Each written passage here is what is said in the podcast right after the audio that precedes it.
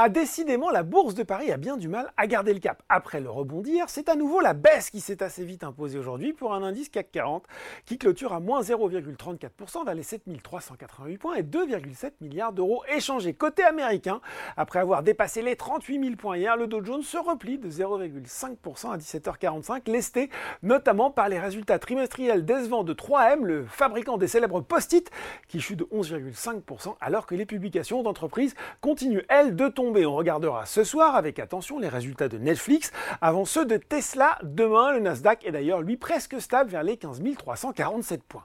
On regarde les valeurs en hausse à Paris, eh bien c'est TF1 qui avait la meilleure audience sur le SBF 120 et c'est sans doute en grande partie dû à Odo.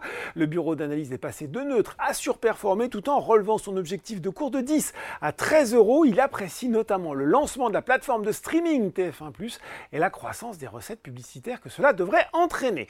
L'équipementier auto va Léo est aussi bien orienté, ce qui ne l'empêche pas de perdre plus de 14% depuis le début de l'année.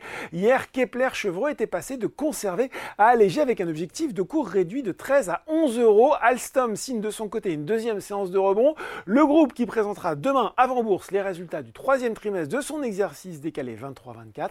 Et puis sur le CAC 40, en plus d'Alstom, on retrouve une nouvelle fois Téléperformance aux avant-postes des progressions. Quatrième séance d'affilée dans le vert et un gain de 13,2% depuis le début de l'année. Euh, du côté des valeurs valeur en baisse, bien, champion actuel incontesté de la volatilité, Atos repère une partie du terrain regagné hier. Et puis Edenred, Coface et Fnac Darty suivent derrière. Voilà, c'est tout pour ce soir. En attendant, n'oubliez pas, tout le reste de l'actu éco et finance est sur Boursorama.